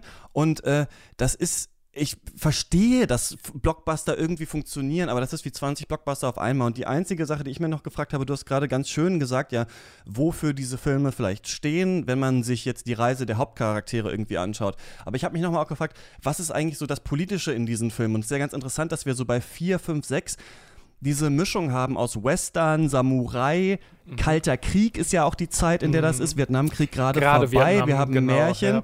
und wir haben aber auch Aufrüstung, ne? Also wir haben diese Aufrüstung, Kalter Krieg, äh, dieses so, die haben jetzt was Riesiges gebaut, was können wir denen entgegensetzen und so weiter. Und es ist so eine Zeit, in der das Individuum dann irgendwie es schafft, in so einer Rebellion dann doch zu kämpfen und wir haben wie diesen, also das ist ja, ich habe viele Grimms Märchen mir in der letzten Zeit nochmal angehört und äh, das ist ja witzig und man, also man, wenn du die Grimms Märchen hörst, dann weißt du halt hundertprozentig, dass das für arme Leute gemacht wurde, denn am Ende sind die Armen immer reich. Und da ist keine Elitenkritik drin. sondern am Ende ist man dann selber der König oder man heiratet dann den König. Egal, ob der König vorher seine drei Kinder getötet hat oder sowas, am Ende ist alles gut und wir sind irgendwie äh, ganz toll und wieder vereint mit der Monarchie und so weiter und so fort. Und diese Sachen haben sie irgendwie geschafft, in so einen Film so zusammenzupacken und dadurch, glaube ich, so eine, ich weiß auch nicht, so eine so was Optimistisches, was aber auch vom Krieg getrieben ist, irgendwie äh, darzustellen. Und dann hast du eins bis drei und die kriegen ja sehr viel Shit. Und ich glaube, wenn man die auch nochmal guckt, dann ist es cringy, aber das liegt auch an der Direction, das liegt auch an den Schauspielern aber 1 bis 3 haben so mega gute Ideen. Also da geht es ja um Terrorismus, um Parlamente, die unterwandert werden können. Also ist unsere Demokratie, also weißt du, wir sind, wir sind nicht mehr im Kalten Krieg jetzt. Wir sind eigentlich in einer globalisierten Welt. Wir haben ein riesiges Parlament, in dem die ganz vielen verschiedenen Staaten und Sonnensysteme hier quasi zusammen agieren. Aber von Diktatoren kann das doch wieder unterwandert werden, die einen Sicherheitsstaat aufbauen aus dieser, aus dieser ganzen, diese ganzen Klonkrieger. Weißt du, in dem einen Film sind die Klonkrieger noch die Rettung, in dem nächsten Film bringen die Klonkrieger alle Jedi um. Übrigens eine Sache, die ich irgendwo mal gesagt haben wollte, weil mir die gestern gekommen ist, das Moment, ja, dass Anakin Skywalkers Mutter zurückgelassen wird auf Tatooine und die danach nicht nochmal mit den Mitteln der Republik dahin fliegen und die auslösen, das kann man auch als eine, und, die, und auch wie das Zölibat der Jedi gezeichnet ist, als eine krasse Jedi-Kritik auch verstehen in diesem Film. Also auch das ist da theoretisch drin, Who Watches the Watchmen und so weiter. Und dann haben wir sieben bis neun. Und ich habe mich gefragt, also Motive, die ich hier erkenne, ist einmal die neue ängstliche Rechte, also die AfD quasi in, in The First Order so, die quasi äh, Hitler Deutschland 2.0 machen wollen und daran glauben, aber es irgendwie mit anderen Mitteln funktionieren. Und vielleicht in Ryan Johnsons Film ein bisschen diese Zerworfenheit der Linken, ja, dieser Mann, der aufbegehrt gegen die starke Frau und irgendwie nicht glaubt, dass sie da tatsächlich einen Plan hat und so weiter. Aber was ist dann der neue Film, habe ich mich gefragt. Das ist irgendwie so die Rückkehr der religiösen Revolte, das so, ich bin eins, ich bin alle Jedi, wir sind alle eins und am Ende werden nochmal alle kommen. Und ich finde, das ist bezeichnend vielleicht für unsere Zeit mit Klimawandel, dass man denkt, ja, und am Ende kommen noch mal alle und alles wird gut und wir sind alle the Force und also wie wenn man, weißt du, wenn man sich in so eine krasse, weil vorher musste halt Luke Skywalker einen fucking Stein irgendwie hochheben und an sich glauben und jetzt müssen hunderttausende Sternzerstörer mit der Macht der, der, der Force irgendwie zerstört werden. Ich habe das Gefühl so, wir stehen vielleicht vor einem globalen Kollaps und man will sich jetzt hier noch mal unterschwellig ist natürlich diese Ideologie hier drin, noch mal vergewissern, das wird schon alles toll werden, wenn wir nur irgendwie daran glauben, dass da irgendwas kommt. Also deswegen passt der eigentlich gut in unsere Zeit, die so eine, die ja so mit Trump so ein Abklatsch von früher ist. Du hast so neue Despoten, die wieder wie so alte sind, aber in der, in der Twitter-Zeit, wo alle vernetzt sind und die ganze Zeit miteinander reden können. Also vielleicht doch auch so ein Zeitdokument einer Zeit, wo man gar nicht mehr weiß, was eigentlich die politische Linie ist. Und übrigens, indem wir ja einen riesigen neuen Kalten Krieg vielleicht kriegen zwischen China und den USA, aber zur selben Zeit ja die Filme in China und USA verkaufen mhm. müssen. Und es kann auch sein, dass deswegen hier so Motive so krass clashen und es immer um alle geht, aber auch immer um Einzelne und auch immer um mhm. alles und aber auch immer um nichts irgendwie. Ich, ich würde es tatsächlich äh, eine, fast eine halbe Schublade simpler sehen. Also bei der ersten Trilogie, ja, da sind ganz klare Einflüsse drin. Also Lukas größte Inspiration war wahrscheinlich der Vietnamkrieg, der dann äh, in den Kalten Krieg ähm, übergegangen ist und äh, umgekehrt. Und da siehst du ganz viele sehr deutliche Einflüsse in der klassischen Trilogie. Bei der Prequel-Trilogie, auch da muss man einfach zurückdenken, das ist äh, eine, eine, harte Abfuhr an äh, George Bushs Amerika, also W. Bushs Amerika. Also viele Senatsszenen spielen quasi mit Ikonografie und Zitaten dieser Zeit, wann man wo Kriege führt, wie sozusagen auch die Macht einer Republik selbst einer demokratischen Republik ähm, zu einem Unrechtsstaat werden kann. Und J.J. Abrams hat für mich einfach hier gerade nichts zu sagen. Diese neuen Filme oder beziehungsweise anders angefangen, George Lucas wollte halt Filme aus seiner Jugend wieder auf die Leinwand bringen in seiner eigenen Art mit einer Botschaft drin. Die Filme aus der Jugend von J.J. Abrams, die sind Star Wars und da beißt sich so der Hund selbst in den Schwanz. Also die, die Einflüsse von außen fehlen, ähm, die Aussage oder das Bedürfnis, eine Aussage zu treffen, auch das fehlt, sondern Abrahams Aufgabe ist es, einen Star Wars-Film auf der Basis von Star Wars-Filmen zu machen und die Dinge, die er zu sagen hat, sind, glaube ich, nicht politisch, sondern die sind Star Wars. Also der kümmert sich quasi um den Fandom ja, und aber es über ist die ja Mythologie. nicht explizit, aber er, er macht, man macht ja eigentlich immer einen politischen Film, ohne es zu merken, Ja, ja. Weil es ist ja, du hast ja immer ein Individuum, Genau. das in der Gesellschaft ist, äh, das äh, in der Gruppe ist und das in der Gesellschaft Das stimmt. ist. Und äh, das ist halt der Unterschied für mich, dass J.J. Abrams das implizit macht, ohne es zu merken. Und da fließen halt äh, zeitgenössische Aussagen rein, während das halt bei Lukas schon sehr im Prinzip der Filme behaftet war. Aber wie gesagt, da wird man sich lange drüber auseinandersetzen können. Ich, ich würde gerne noch eine Frage stellen, bevor wir wahrscheinlich dann zum Abschluss kommen. Ja. Ähm, es gab nur ein Moment, wo ich glaube ich so wütend geworden bin, wie du es die ganze Zeit über warst. Und zwar ganz zum Schluss sitzen zwei Figuren, ähm, die man, die den ganzen Film irgendwie nicht viel miteinander zu tun haben, zusammen. Äh, nämlich Lando mit einer neu eingeführten Figur und haben so einen Dialog der auf Disney Plus weitergeführt wird, wo er sagt, und wo kommst du her? Und sie sagt, ach, ich weiß es nicht. Und er sagt, das finden wir raus. Und es hat für mich wirklich nur noch gefehlt. Weiß man das, dass das eine Serie wird? Ich weiß es nicht, aber es hat sich so für mich angefühlt, als ob in dem Moment quasi äh, auf dem Bildschirm so eine kleine Bauchbinde aufpoppen sollte im Januar auf Disney Plus. Also sowas oder das, das ist nur ein Beispiel davon, aber es gab so viel Sequel- und Spin-off-Baiting, was eigentlich für einen Abschluss so einer Serie für mich äh, eigentlich keine Tragkraft haben sollte. Hast du das auch gefühlt oder warst du da schon jenseits von Gut und Böse, als diese Momente kamen? Da habe ich gefragt, war, also da dachte ich, okay, da raff ich raff überhaupt nicht, was das jetzt sollte. So okay. irgendwie so, wo ich dachte, ja, also ich habe genau, aber das macht ja. aus deiner Sicht, äh, also diese Erklärung ergibt. Ja für mich sehr viel Sinn, ja. Also ihr wollt doch nicht mehr im Ernst verkaufen, dass wir nie wieder Ray irgendwo sehen. Also sorry, das sah I don't, so ich hab, aus, ja. aber ich habe auch schon, ich habe auch immer schon oder auch als die alle Leute die Prequels so gehasst haben, äh, immer schon so gesagt, ach, das wäre geil, wenn die nochmal Star Wars machen. Und das war aber noch nicht zu einer Zeit, wo ich tatsächlich wusste, alles kommt nochmal wieder. Und also hundertprozentig, ich meine, jetzt kommt noch eine fucking Obi-Wan-Serie auf Disney Plus. Also auf jeden Fall kommt da noch mal irgendwann was und die haben ja die nächsten Trilogien auch. Ich hoffe nur, also wirklich, ich finde ja, das will ich noch mal sagen, ich habe dieses äh, Videospiel, was dieses Jahr rausgekommen ist, ähm, Star Wars Jedi Fallen Order. Das ist, ich liebe auch Dark Souls, auf dem das äh, basiert und das ist wie so eine Popcorn Tomb Raider Variante von Dark Souls. Ich finde, das ist wirklich ein großartiges Spiel, weil es sich, weil es schafft, von ganz viel was zu nehmen und es nimmt sich an richtigen Stellen ernst. Sonst ist es auch ein bisschen blöder, aber da kann ich das verzeihen, weil man halt viel Gameplay auch hat. Und ähm, das ist wie so eine, ja, wie wenn man sich diese Serie Clone Wars oder so auf Nachmittag anguckt. So, und das macht einfach total viel Spaß. Und ich finde, die, was sie da haben mit Star Wars eigentlich, das Setting, dieses Dreckige, diese Mischung aus Western und Märchen und so, das kann man, glaube ich, alles, da kann man, glaube ich, trotzdem richtig coole Sachen draus machen. Und das ist genauso ähnlich auch im Marvel Cinematic Universe. Da kann man was machen, aber irgendwie muss es immer in diesen Erzählungen dann doch verhaftet sein, die immer irgendwie so ein bisschen ähnlich ist. Und bei Mandalorian, da bin ich dann auch in der vierten Folge äh, ausgestiegen, weil die Serie ankommt mit so Western-Charakteristik, aber dann doch wieder eine Kinderserie ist. Halt eine Western-Serie für Kinder. Und dann denke ich, Leute, I don't give a shit anymore. Also wirklich Star Wars, ich fand sowieso, ich finde sowieso Star Wars ist durch und ich denke sowieso, wir sollten einfach jetzt mal die nächsten zehn Jahre sagen, so, wir machen einfach mal keine mhm. Nerdfilme mehr und gucken dann, wo wir 2030 sind, dann können wir die gerne alle fortführen. Aber ähm, das ist so, ich möchte fast sagen, schon toxisch, dieses Franchise. Äh, ich weiß auch nicht. Also, ich, und man hätte das, also, ist, du sagst, J.J. Abrams sollte einen Star Wars-Film machen.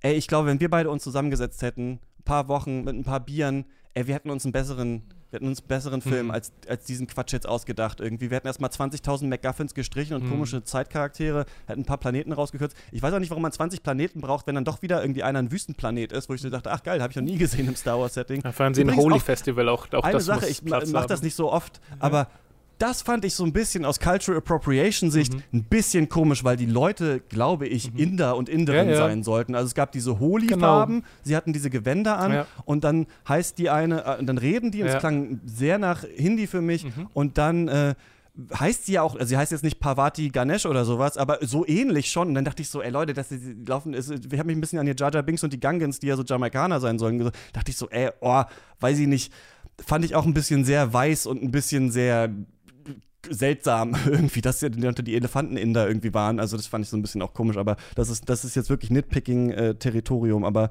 dann kommt ja schon Lando Carissian angefangen, man geht irgendwie rein, er, er, weiß natürlich alles, er hat natürlich auch schon von der Welt Exegol gehört und da müssen wir dann natürlich hin, weil jeder sofort alles weiß, weil alle natürlich, das erzählt uns J.J. Abrams nicht, aber die haben ja mhm. alle eine WhatsApp-Gruppe zusammen, weil anders kann dieser Film ja nicht funktionieren. Ja, ja also so, so, eine letzte Sache, die, die ich einfach noch in, in den Raum werfen würde, wo mir tatsächlich noch ein paar Lichter aufgegangen sind. Ähm, in der letzten Szene des Films kehrt ja Ray tatsächlich nochmal nach Tatooine zurück, auf einen Planeten, der in dieser neuen Serie gar keine Rolle spielte ja. und begräbt da die Lichtschwerter. Und daraufhin habe ich mir halt tatsächlich ganz kurze Gedanken gemacht, weil ich dachte, okay, sie begräbt Lichtschwerter von Leia und Luke. Ähm, Leia war nie auf Tatooine, Luke hat es da nicht besonders gemocht, ist Anakins Lichtschwert, Anakin hat es gehasst, da wollte er weg, es ist ein Planet voller Schmerz und Pein. Warum begräbt sie die Sachen auf Tatooine? Sehr simple Antwort, die mir auch sofort kam weil es halt nicht von den Figuren motiviert ist, sondern ja. von den Fans.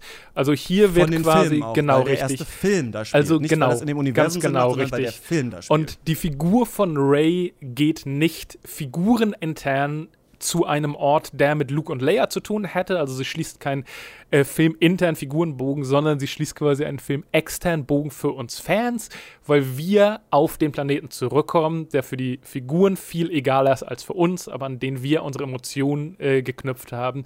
Und deswegen müssen wir da ändern. Und das ist meiner Meinung nach einfach was, was sich durch J.J. Abrams Filme, also er als Star Wars Fan, macht Star Wars Fan Filme auf einem riesen Budget. Und das war für mich so ein bisschen äh, das Bildnis dazu, dass hier die Figuren ganz oft Dinge tun, die für sie unlogisch sind, sondern die nur Sinn ergeben, wenn es aus dem Fernblickwinkel ist. Und sowas. Ich finde ja. aber quasi, das Problem ist eigentlich, dass es aus keinem Blickwinkel viele Sachen, die hier sind, äh, äh, Sinn ergeben. Und das beste Beispiel ist, sie ist eine Palpatine. Das ist einfach, das ist nur, das funktioniert nur, wenn du mit einem halben Auge Fan bist, wenn du mit einem halben Auge mal gehört hast, ach, es gab ja den mal, ach krass, sie ist seine Enkelin. Und man denkt sich so, wer ist Palpatines Sohn, von dem haben wir noch, den gab es gar nicht vorher. Und dann wird gesagt, und deswegen seid ihr beide a diet in the Force, weil die eine ein Palpatine und ein anderer ein Skywalker ist. Diese Familien hängen nur zusammen, weil ihr Filme über die gemacht habt, nicht weil es aus dem Universum irgendeinen Sinn ergibt. Und das ist so ein bisschen mein Problem, das ist irgendwie so, das gab's halt mal und dann ist es halt so und fertig. Und auch das kann ja eine Hammer, das könnte doch die coolste Idee überhaupt sein. Sie ist die Enkelin des, des Imperators, klar. Dann erzählt uns doch die Geschichte. So, aber, aber erzählt uns doch nicht, der Film tut immer so, ja, das ist eine andere Geschichte, so wie bei Michael Ende. Weißt du, eine andere ja. Geschichte soll ein andermal erzählt werden. Eine andere ja. Geschichte soll ein andermal erzählt werden auf Disney genau. Plus in einer Galaxie vor einer langen Zeit. Du, du weißt gar nicht, wie viel Kopfkino bei mir ablief, weil ich gedacht habe, alter Schwede, es wird irgendwann Teile geben, wo der Imperator durch die Galaxis fliegt und da ein paar äh, Frauen einfach aufreißt, um halt seine Kinder und Enkelkinder zu zeugen. Yikes. Ähm, also Robert Baratheon, es hat eigentlich nur noch diese, ja. diese Game of Thrones Robert Baratheon, Ned Stark äh, wird zu Men erkennt die Mendelschen mhm. Regeln und versteht so, ah, okay, blondes Haar, blondes Haar. Moment mal, das ist ja gar nicht der wirklich, sie ist ja gar nicht, ja. Ja, Christoph, ich habe mich in Rage geredet, es musste aber auch sein. Ich finde es schwer über diesen Film. Ich will noch sagen, auch Action-Szenen und auch ne, Darstellungsfilme, sie können intellektuelle Filme sein. Denn wenn Figur A mit Gegenstand B nach Punkt C muss, kann das verdammt intellektuell aufgebaut, erklärt werden und in Szene gesetzt werden.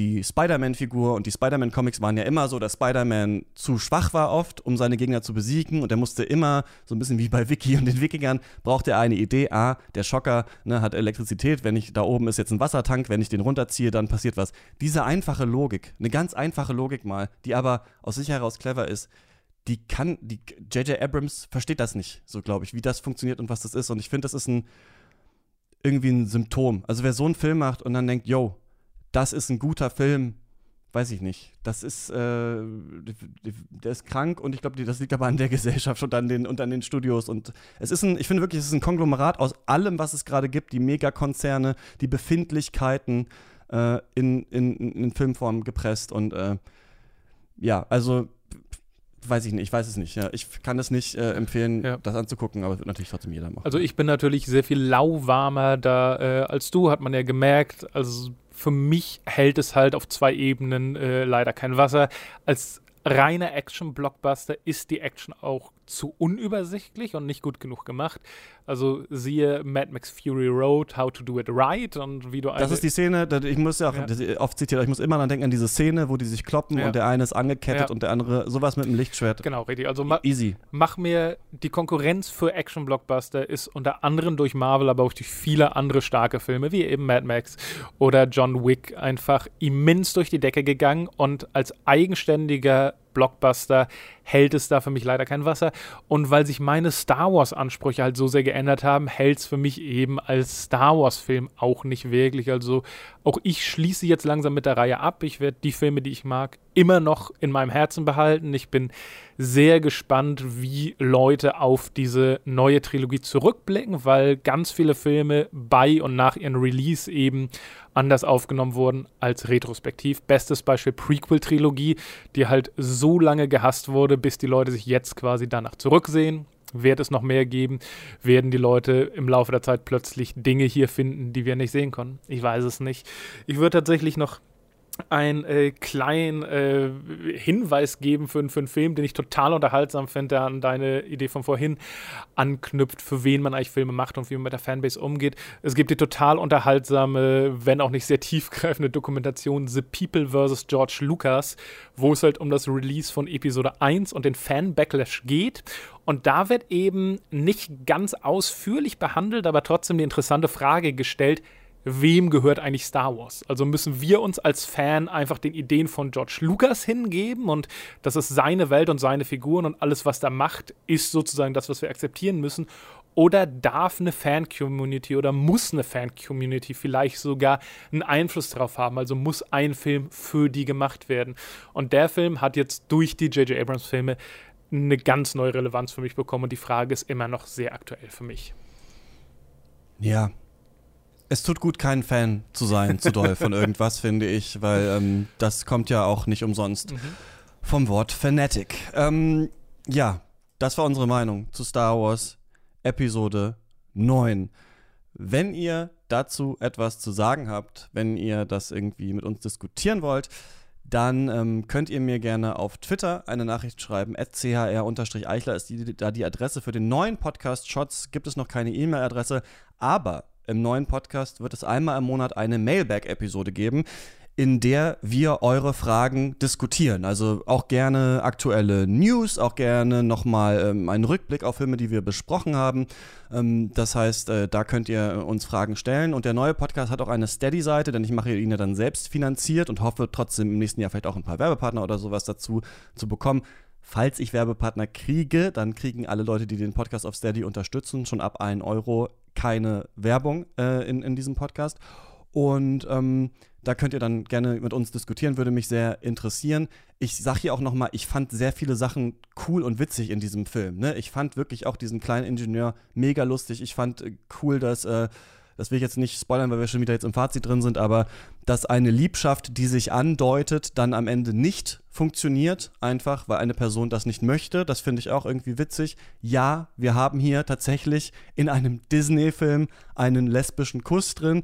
Es gibt auf jeden Fall tolle äh, Sachen in diesem Film, aber ich finde, es ist ein bisschen so, wie wenn du, weiß ich nicht, eine Pizza äh, völlig verkohlst und dann machst du oben Gorgonzola drauf, dann sagst du auch nicht am Ende, ja, der war ja doch irgendwie 6 von 10, war ja doch eine ganz coole Pizza, weil irgendwie der Käse war nicht schlecht. So, wenn der, wenn das andere alles so schrottig ist, dann, ähm, dann, dann zieht es nicht mehr und ich bin froh, dass jetzt äh, dieses Franchise zumindest für die Mainline-Filme vorbei ist und ich hoffe, wenn sie weitermachen, was sie ja machen wollen, auch mit Ryan Johnson, dass sie nicht nochmal immer ein großes Märchen mit Familie und sonst was erzählen wollen, sondern irgendwie etwas äh, anderes daraus machen, ja. Christoph, das ist der letzte Moment mhm. in Shots, den es geben wird. Äh, hast du noch irgendwas zu sagen?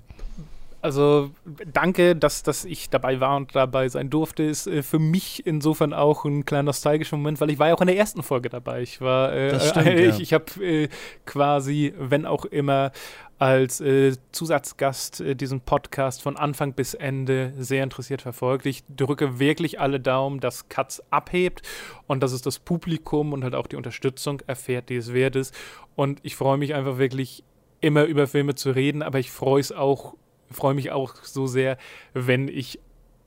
Ich fange nochmal an. Ich freue mich tatsächlich immer sehr, über Filme zu reden, aber ich freue mich auch immer sehr darüber, euch dabei zuhören zu können und Gedanken zu bekommen, die ich sonst so nicht habe. Und ich finde dieses Format, was halt auch ein bisschen in die Tiefe geht und unter die Oberfläche geht und auch kontrovers über Filme redet, ist was, was es braucht und was unterstützenswert ist. Und daher drücke ich die Daumen, dass es noch viele, viele Jahre so weitergeht und ich ab und zu mal vorbeischauen darf. Und genau das ist auch unser Anspruch wirklich bei Katz, ähm, dass äh, es soll neue Perspektiven auf Filme geben. Deswegen lade ich ganz unterschiedliche Leute hier ein, die einen Film vielleicht noch mal ein bisschen anders sehen, als natürlich diese große Menge an Nerd-Kritikern, die wir haben, die das natürlich, ne, die dann sagen, Star Wars im Franchise und so funktioniert das so und so und so, aber was heißt es denn politisch oder was ist denn da mit Repräsentation, was ist mit Diversity und sowas? Wir wollen auch diese Fragen besprechen. Wir wollen das knackig machen. Diese Folge war jetzt lang, aber ich finde auch zu Recht. Und wir wollen es aktuell machen. Und ich finde, da gibt es tatsächlich in Deutschland auch noch nicht so viele Film-Podcast-Angebote, die wirklich am Tag des Herauskommens, also wirklich an dem Tag, an dem der Film äh, erscheint, kritisch darüber diskutieren. Und genau, wir sind schon daran interessiert, eine Perspektive. Die, die müsst ihr da draußen ja auch gar nicht teilen oder sowas, aber einfach, dass man das hört und sagt, okay, man hat jetzt drei verschiedene Perspektiven darauf gewonnen und nimmt irgendwas mit und äh, kann dann weiter diskutieren und das auch gerne mit uns. Noch einmal zum dritten Mal der Hinweis, der neue Podcast heißt Cuts. Ich werde hier in diesem Podcast-Feed keine weitere Möglichkeit haben, mit euch zu kommunizieren. Deswegen wäre es sehr, sehr wichtig, dass ihr diesen neuen Podcast-Feed abonniert. Und dann geht es nächste Woche schon weiter. Wir besprechen nächste Woche, äh, blicke ich mit Emily Toomey und ähm, Vanessa Schneider. Die machen jeweils einen Serienpodcast bei Puls und bei Cosmo auf die Serien 2019 zurück. Danach äh, blicke ich mit Daniel Ziegner und ähm, Lara Keilbart zurück auf die Videospiele 2019, auch ein bisschen so aus, aus Filmsicht und so. Also es wird nicht zu abgedriftet nerdig, glaube ich. Und dann folgt Anfang Januar schon der große Jahresrückblick, der Filmjahresrückblick zusammen mit Wolfgang M. Schmidt, Daniel Schröckert von den Rocket Beans und Lukas Bawenschik von Longtake. Also ähm, es geht hier direkt weiter. Ihr müsst keine große Pause erwarten. Und genau danach machen wir so weiter, denn dann gibt es immer jeden Donnerstag eine neue äh, Filmdiskussion. Dann gibt es ja auch schon wieder die Oscars, dann werden wir darüber diskutieren. Und ich halte alle Daumen gedrückt, dass wir auch von der Berlinale genauso wieder live berichten können wie im letzten Jahr und vielleicht noch einige coole Filmfestivals, vielleicht sogar internationale, in diesem Jahr dazukommen können. Also wir haben viel vor mit Katz und ich würde mich wirklich sehr, sehr, sehr freuen, wenn ihr diesem Projekt irgendwie gewogen bleiben würdet. Ich liebe das Projekt, ich mache es unbedingt gerne weiter und ähm, ja, würde mich über Unterstützung freuen, aber auch einfach nur, wenn ihr den neuen Podcast-Feed abonniert. Cuts gibt es jetzt fast überall. All einfach mal suchen. So, das war das lange Ende von Shots. Vielen Dank auch nochmal an Detektor FM dafür, mir diese Chance gegeben zu haben. Ohne diese Power der Redaktion und auch den Namen Detektor FM hätten wir das bestimmt nicht so gut äh, anschieben können, auch so viele Journalistinnen und Journalisten einzuladen. Ähm, deswegen vielen Dank, dass, dass äh, das möglich war, das hier ein Jahr lang zu machen, dass ich quasi äh, fest arbeiten konnte auf einer Stelle, auf der ich mich mit Sachen beschäftigen äh, kann, die mir äh, so am Herzen liegen. Also ganz, ganz toll. Ich habe sehr, sehr viel auch gelernt in diesem Jahr. Aber genau, eine Tür schließt sich, eine neue geht auf, das Projekt geht weiter. Ähm, das war's. Das war die letzte Folge Shots. Danke, Christoph, dass du da warst. Gerne. Und ähm, bis zum nächsten Mal bei Cuts. Viel Spaß im Kino und beim Streaming. Tschüss.